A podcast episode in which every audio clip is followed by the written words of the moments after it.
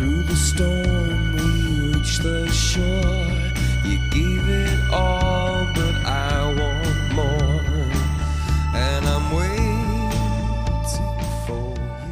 Bem-vindos ao podcast Whisky Justificado. Eu sou o Guga Mark e retorno com nossos episódios semanais, dessa vez falando de um whisky irlandês. Outro dia um amigo querido pediu indicação de whisky irlandês. Poxa, a minha resposta foi para ele adquirir o Irish mais conhecido e vendido do mundo, logicamente o Jameson. E hoje trazemos o rótulo em sua série especial, o Jameson Black Barrel, com 40% de teor alcoólico. O conceito a ser entendido seria o de Blended Irish Whisky, semelhante ao Blended Scotch Whisky, uma mistura de Single Pot Still Whisky e de Grain Irish Whisky. O primeiro seria o equivalente ao Single Malt escocês, mas podendo levar ao alambique uma cevada germinada, mas também a não malteada. E o segundo, um whisky vindo da destilação de grãos, geralmente cevada, trigo e milho e às vezes até aveia, e são fabricados em alambiques de coluna. O envelhecimento similar ao escocês seria de no mínimo 3 anos. Indicamos o capítulo do podcast do Single Malt Brasil sobre o envelhecimento do Scotch, a história por trás dos 3 anos, totalmente em português e disponível no Spotify, onde o Alexandre Campos, especialista da Single Malt Brasil, justifica bastante esse assunto.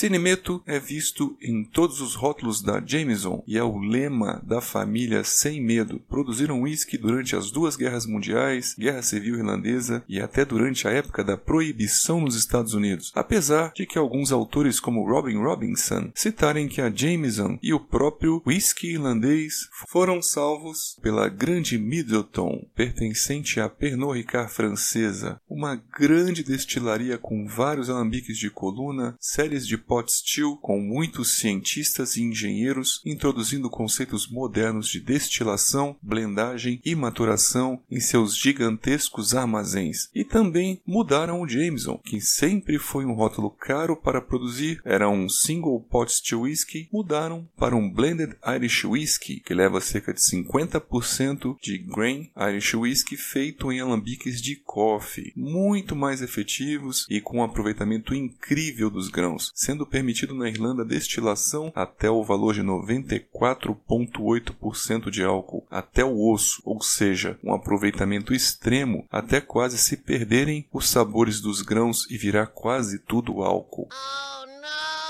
A Middleton tem orgulho de produzir então todos os componentes do blend, tanto o single como o whisky de grãos, podendo então variar opções de blendagem sem precisar comprar nada de nenhuma outra destilaria. E o Jameson normal, aquele da garrafinha verde, é meio a meio com whisky de grãos, além de uma passagem por barris ex-sherry e ex-bourbon e ter cerca de 3 a 5 anos de maturação. Utilizam cevada malteada e não maltada, cultivada ali na própria Irlanda mas utilizam um milho que vem do sul da França, que agrega um dulçor ao conjunto. Este rótulo, então, seria conhecido como um diferencial da série Jameson. Este Black Barrel é diferente primeiramente por ter um maior teor de single whisky. Seria arriscado para a gente dizer a relação, isso não é divulgado e logicamente pode variar com os lotes, mas a proporção extra de single pots de whisky seria justamente a oriunda desta maturação vinda dos barris charred ou torrados, barris estes que não seriam utilizados para maturar os whiskies de grãos. Portanto, este rótulo seria como se fosse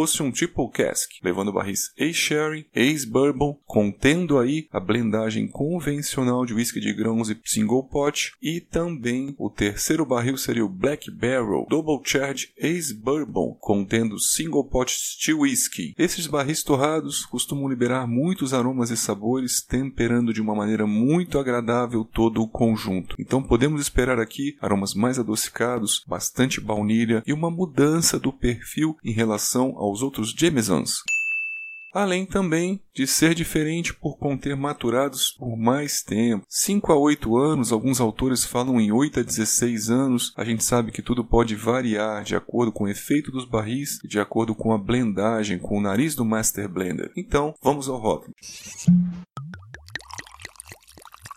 Seu aspecto geral, um whisky leve e doce, com caramelos tosta alta e açúcar queimado, além de baunilha e café. Justificando a fase nasal, um blended Irish whisky de boa qualidade, trazendo frutados de tâmaras, damascos e aveludados pêssegos. Frutas vermelhas que lembram cerejas e algo bem doce, como se fosse um tutti-frutti. Isso vem do dulçor do destilado de grãos, os aromas doces do milho. Em taça quase seca, lembra bastante aí um bourbon mais diluído. Possui também notas maltosas doces, como se fosse de bolo de laranjas, e surgem outras notas amendoadas, também de marzipan. E os caramelos estão presentes sim, tanto os de tosta mais baixa, como se fossem amanteigados, quanto aqueles de tosta alta, toffee, associados ao açúcar queimado, notas terrais de pimenta do reino e o camurça da baunilha, especiados de canela e casca de coco seca, chocolate amargo e também o tabaco. Um álcool um pouquinho leve, bem volátil, ele se concentra aqui na boca da taça e está associado à nota do marzipan e bem picante e vegetal. Slantia. Na fase bucal, percebemos uma leveza incrível, oleosidade baixa, porém presente, muita correspondência nasal bucal com amêndoas, salivação e muito dulçor, além também da picância, e a gente percebe aquele calor da vasodilatação alcoólica, mostrando realmente a presença leve e perceptível sim do álcool. A persistência gustativa é média a alta e um amadeirado picante no retrogosto, trazendo também para a gente torras altas, amargas, como um tabaco e a madeira madeira carbonizada, além de toques de chá, chá preto potente, um mate torrado e também do café. O residual de boca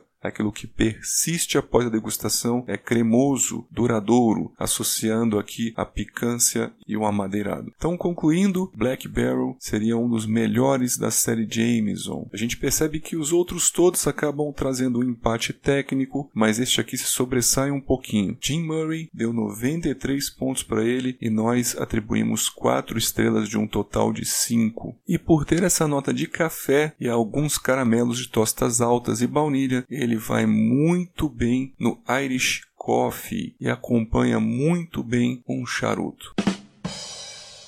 Então, meus amigos, eu fico por aqui. A gente lembra que os nossos capítulos vão compondo aí algo parecido como um catálogo de rótulos, porque é muito mais interessante você ouvir também as notas de degustação harmonizando com uma bela taça de whisky. Lembro-vos que também temos o Instagram para eventuais dúvidas, sugestões, críticas. Estamos abertos e aguardamos vocês nos próximos podcasts.